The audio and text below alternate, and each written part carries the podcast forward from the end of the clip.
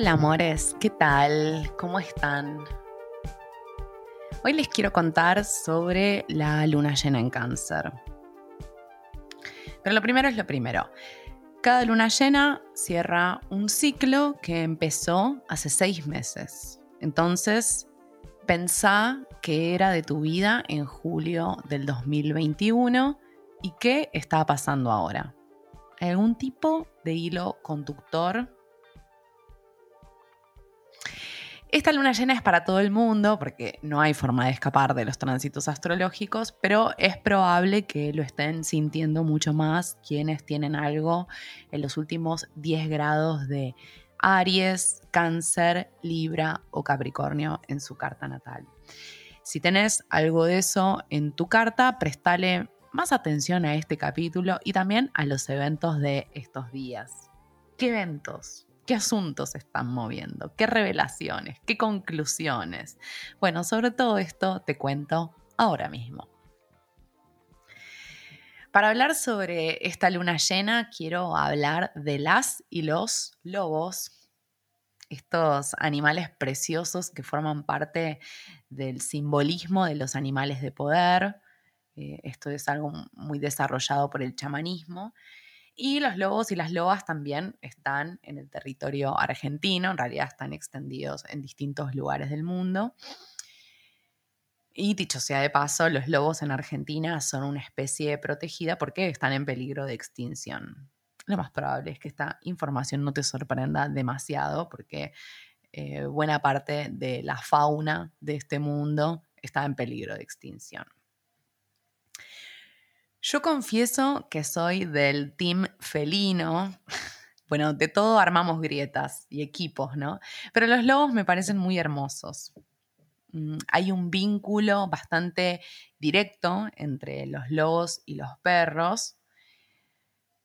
Yo soy de los gatos. Bueno, nuestro imaginario popular también está lleno de imágenes de lobos. De hecho, en Argentina tenemos el mito popular del lobizón, que es este séptimo hijo varón que en las noches de luna llena se convierte en lobo.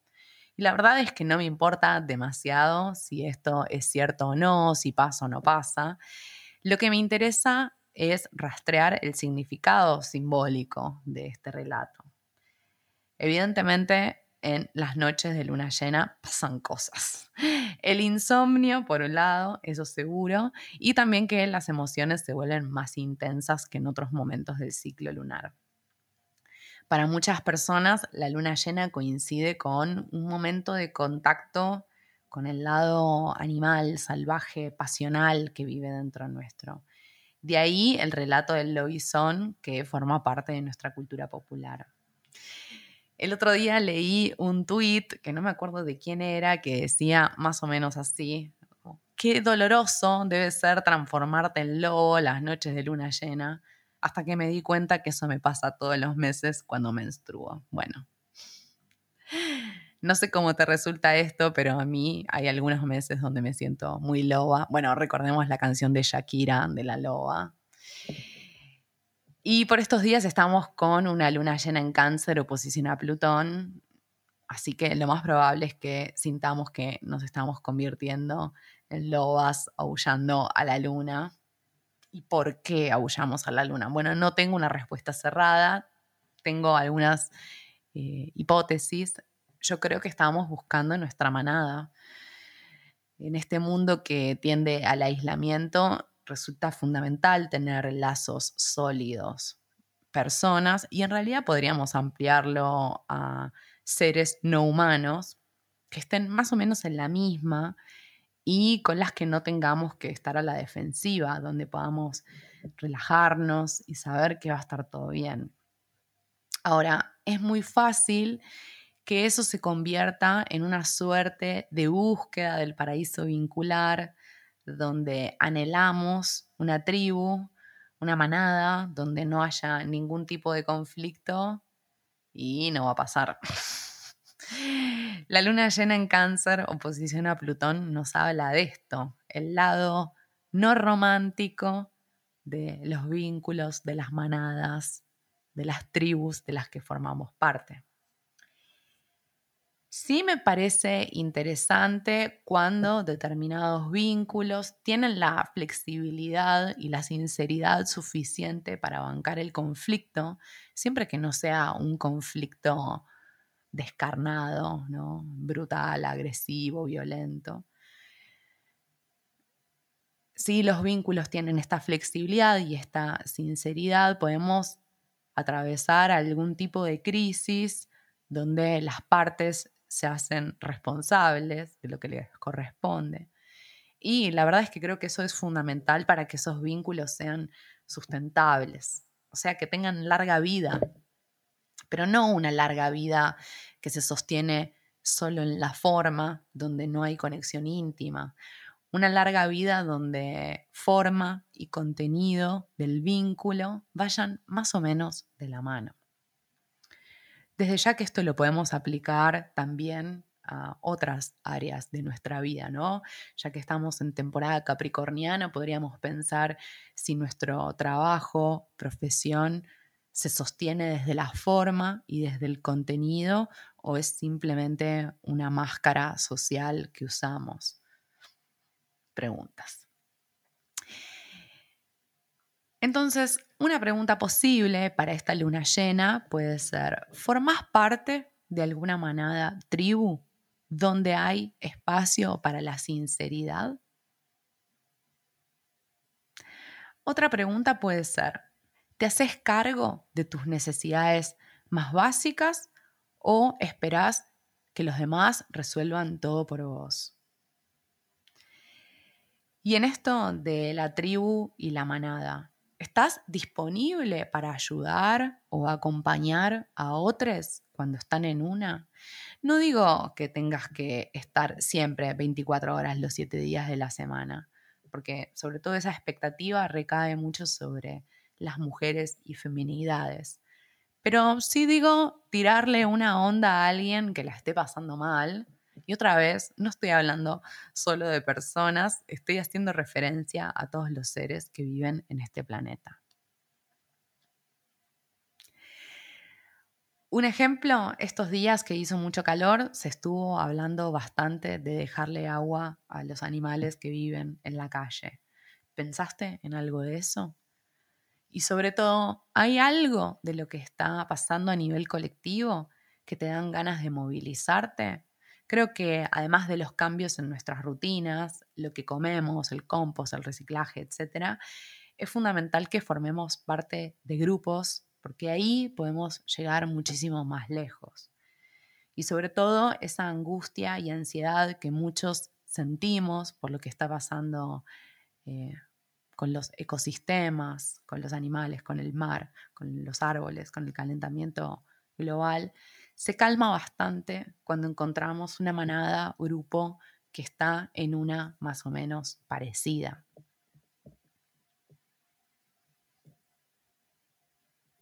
Así que esa puede ser también una revelación posible de esta luna llena, como estoy siendo protectora guardiana de la Tierra. Algo de eso. Bueno, hay otro nivel que me parece sumamente interesante en la figura del lobo y es el costado instintivo, sí que todos los animales tienen un instinto, los seres humanos también tenemos un instinto, pues animales. Pero a diferencia del perro, que es un animal domesticado, el lobo es dueño de sí mismo. Entonces, pregunta posible, ¿Qué lugar ocupa en tu vida ese costado animal que percibe con el cuerpo, que tiene un olfato? ¿Solo te manejas por el instinto o sos puramente irracionalidad? O, en una suerte de síntesis, escuchás tu lado salvaje, pero también tenés un costado mental que busca ordenar de algún modo esa percepción. Instinto e intuición se parecen bastante, por si te lo estabas preguntando. Bien, al modo de la luna en cáncer, oposición a Plutón, me parece que es muy necesario recordar, y suelo hablar de esto bastante seguido, así que perdón si soy repetitiva, que nuestro instinto también nos lleva a reaccionar. Entonces reaccionamos en base a memorias y condicionamientos muy antiguos. Y esto es muy obvio en los animales. Animales que fueron maltratados son desconfiados. El otro día había un meme que hablaba de eso, de que te rompe el corazón cuando querés acariciar a un perrito y el perrito sale corriendo porque desconfía, ¿no? Bueno, entonces cuando, aunque vayas con la mejor de las intenciones, los animales te gruñen o se van, escapan, ¿no? Eh, entonces, el animal y también las personas muchas veces decodificamos como peligrosa una situación o persona que no tiene la intención de dañarnos, pero esa persona o situación por H o por B nos incomoda porque nos cuestiona, porque nos deja en evidencia, porque pone en jaque la educación que recibimos o los valores que sostenemos. Y digo esto en un contexto de Mercurio retro y Venus retro también. Si este es el caso, mi sugerencia es avanzar con paciencia y lentitud.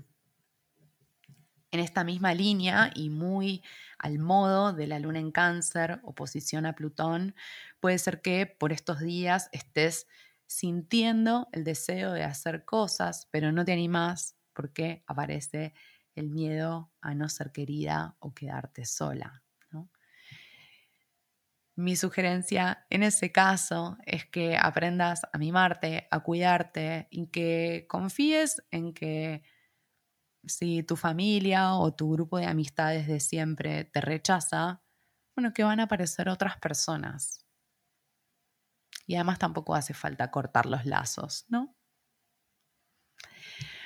Bueno, la otra posibilidad es que tengamos cero registro de autocuidado y escucha de ese lugar instintivo animal que busca garantizar nuestra supervivencia, porque esa es en buena medida la función que cumple el instinto. Entonces necesitamos aprender a escuchar esa voz. ¿Qué podemos hacer para aprender a escuchar esa voz? Bueno, prestarle atención a los sueños, porque ahí viene mucha data, o al lenguaje del cuerpo, por ejemplo, dolor de panza, cuando determinada persona te manda un mensaje de WhatsApp.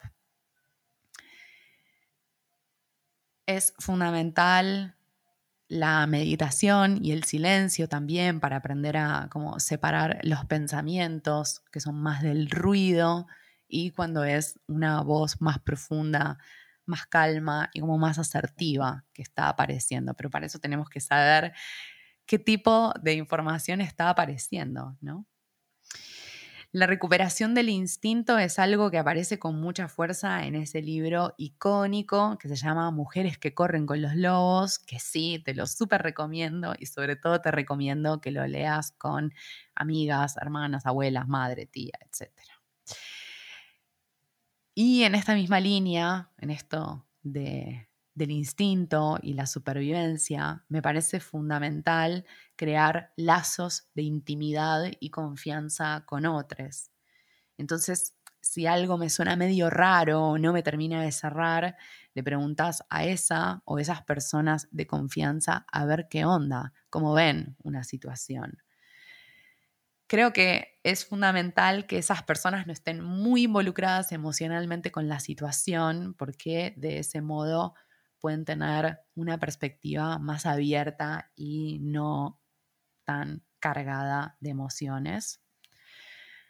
A sabiendas que no existe la objetividad total y que siempre estamos hablando desde una historia de vida, una trayectoria, unas elecciones. Pero bueno, si es una persona que no forma parte del conflicto ese, del que se trate, bueno, mm, probablemente tenga como una mente un poco más abierta.